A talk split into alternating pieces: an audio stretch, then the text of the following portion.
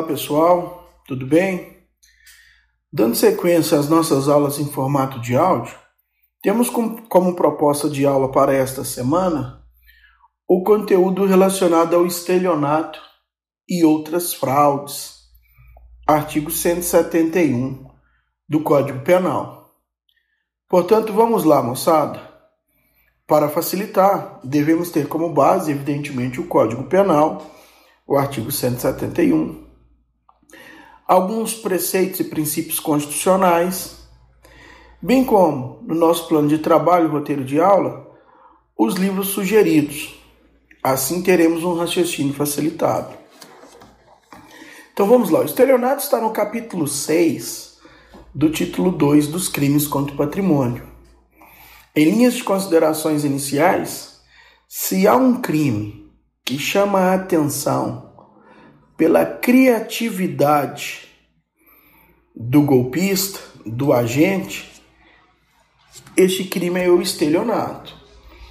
É impressionante a criatividade das pessoas e no campo criminal para obter vantagem em prejuízo alheio, induzindo ou mantendo a vítima no erro. São inúmeras histórias, são inúmeros casos curiosos nesse cenário do estelionato. Aqui nós iremos comentar alguns. Por exemplo, golpe do bilhete premiado, trabalho espiritual, a questão da torpeza bilateral, enfim bons casos, algumas situações discutidas e particulares nesse campo de estelionato. Como ponto inicial, o estelionato está conceituado no caput do artigo 171, que diz: obter para si ou para outrem vantagem ilícita em prejuízo alheio, induzindo ou mantendo alguém em erro, mediante artifício, ardil ou qualquer outro meio fraudulento. Nesse sentido, moçada, analisando o crime previsto no artigo 171, o estelionato apresenta como elemento subjetivo do tipo o verbo obter. Aliás, o verbo obter, núcleo do tipo, irá determinar como elemento subjetivo do tipo o dolo. Obter como núcleo do tipo, portanto, significa ter, receber, adquirir. Elemento subjetivo desse tipo o dolo, o estelionato é necessariamente um crime doloso. Dolo direto, geral, consubstanciado nesse núcleo do tipo verbo obter. Assim, o estelionato é necessariamente um crime material. Para estar consumado, é necessário o chamado estelionatário obter essa vantagem para si ou para outrem, trata-se do dolo específico, do termo também chamado de elemento subjetivo do tipo específico. A vantagem ilícita, esta vantagem em, em se tratando evidentemente de crime patrimonial, deve ser a vantagem econômica. É vantagem ilícita econômica. Não pode ser, por exemplo, uma fraude para obtenção de vantagem sexual. Se na hipótese for uma fraude para obtenção de vantagem sexual, seria um crime contra a dignidade sexual, por exemplo, a fraude é, é, sexual, os artigos 215 do Código Penal, 215 seguintes do Código Penal. Na hipótese, portanto, a vantagem aqui, a vantagem ilícita, deve ser patrimonial. Em prejuízo alheio. Esse em prejuízo alheio é o chamado elemento normativo do tipo. Para que ocorra o estelionato, deve haver o prejuízo de alguém, sob pena do fato não ser crime, sob pena do fato ser atípico. Ainda analisando o conceito, nós temos induzindo ou mantendo alguém em erro. O erro significa a falsa percepção da realidade. É a pessoa, no caso do estelionato, é a vítima, executar determinada conduta, acreditando que essa conduta é uma conduta correta, uma conduta verdadeira. É uma conduta lícita. Então, o erro é uma falsa percepção da realidade a vítima ela é induzida ou mantida neste erro. E o induzimento ou manter a vítima no erro é mediante artifício, ardil ou qualquer outro meio fraudulento. Na realidade, aqui nós temos a fraude como gênero e desse gênero fraude nós temos a esperteza, a astúcia, o artifício, o ardil, a artimanha, enfim, meios fraudulentos para induzir ou manter alguém no erro, no sentido de obter a vantagem para si ou para outro. Então, este é o contexto do crime de estelionato contido aí no artigo 171 do Código Penal. Em tempo, o artigo 171, a forma geral do, é, do estelionato contida no caput do 171, com uma pena de reclusão que varia de 1 a 5 anos e multa. Vejam vocês que, considerando a pena mínima de um ano, o primeiro requisito de um eventual suci processual foi preenchido. Logo, pode ter suci processual, suspensão condicional do processo no crime de estelionato? Sim, pode ocorrer, desde que sejam preenchidos todos os requisitos. E o primeiro, pena mínima igual ou inferior a um ano, artigo 89 da Lei 9099, foi preenchido. A forma geral de estelionato é a forma do caput.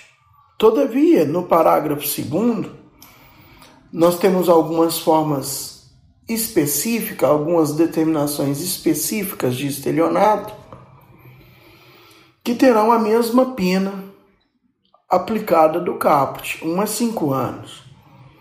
Inciso 1 deste parágrafo 2 é a disposição de coisa alheia como própria é o sujeito que vende, permuta, dá em pagamento, em garantia, coisa que não é dele, enganando o terceiro, enganando a vítima. Inciso 2. A alienação ou oneração fraudulenta de coisa própria. Em síntese, o estelionatário aqui vai vender, vai permutar, vai dar em pagamento, enfim, coisa inalienável, coisa própria, porém não pode ser vendida, é inalienável. É gravada de ônus, é litigiosa, enfim, é um imóvel que foi prometido a terceiro. É o inciso 2 do parágrafo 2. Já no inciso 3 é, é a defraudação de penhor. É o sujeito que defrauda, frauda, portanto, mediante alienação não consentida pelo credor, a garantia pignoratícia, quando tem a posse do bem empenhado. E quando eu digo bem empenhado, objeto empenhado é a coisa móvel. Mas adiante a fraude na entrega de coisa, é o sujeito que aplica a fraude em relação à quantidade ou qualidade da coisa que ele vai entregar. Uma outra forma interessante de estelionato, ainda neste parágrafo segundo, é a fraude para recebimento de indenização ou seguro. Certamente vocês já ouviram falar no chamado golpe do seguro. O golpe do seguro se enquadra exatamente em uma modalidade específica de estelionato, contida no parágrafo 2, inciso 5 do artigo 171. Já no inciso 6, nós temos a fraude no pagamento por meio de cheque. É o estelionato uh, cometido por cheque, no sentido de emitir dolosamente cheque sem provisão de fundos, ou em poder do sacado, ou frustrado o seu pagamento.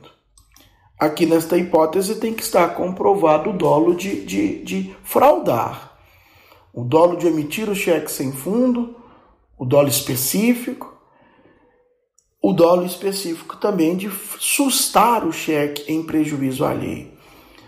Em outras palavras, o cheque devolvido por insuficiência de fundos ou por estar assustado, mas sem a presença do dolo específico, do dolo de fraudar, não há crime. Há no máximo um desacordo civil, um ilícito civil. Para que ocorra o crime de estelionato nesta modalidade específica, inciso 6 do parágrafo 2 tem que estar comprovado o dolo específico.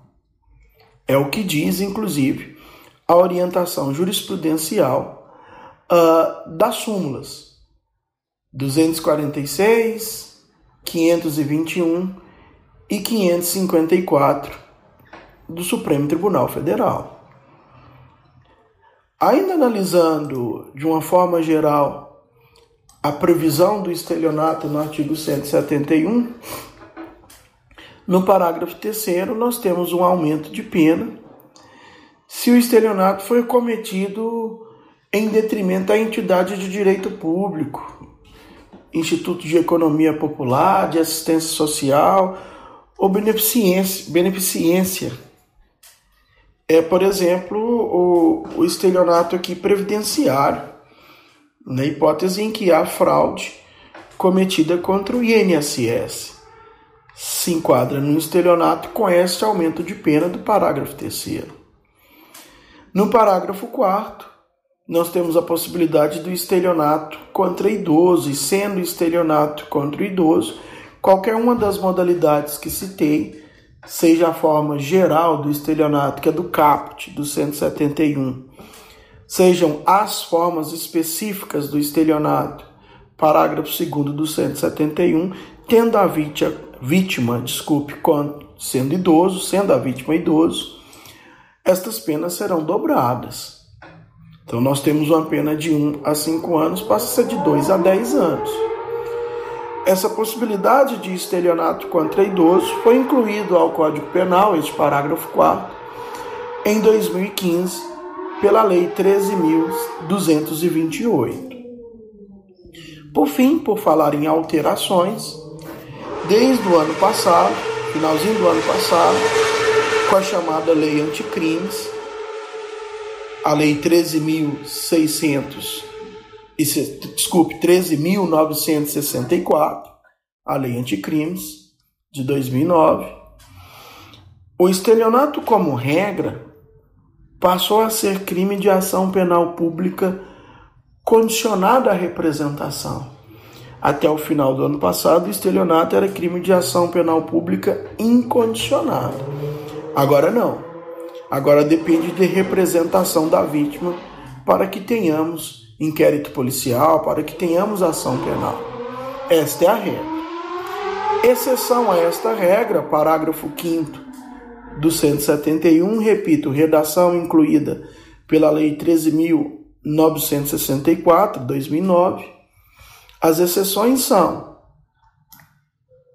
se o estelionato for cometido contra a administração pública, se o estelionato for cometido contra criança ou adolescente, se o estelionato for cometido contra pessoa portadora de deficiência mental, ou se o estelionato for cometido com a vítima maior de 70 anos de idade ou incapaz. Nestas hipóteses, a ação penal passa a ser pública incondicionada. Esta é a divisão do estelionato, eu não citei, vou citar agora. Há também a possibilidade das hipóteses de estelionato, ter redução de pena, ter a minorante contida no parágrafo 1 do 171. Se o chamado estelionatário for primário e a coisa, a vantagem ilícita for de pequeno valor, o prejuízo for pequeno, nos termos do parágrafo 2 do 155, o juiz pode aplicar uma minorante também no estelionato.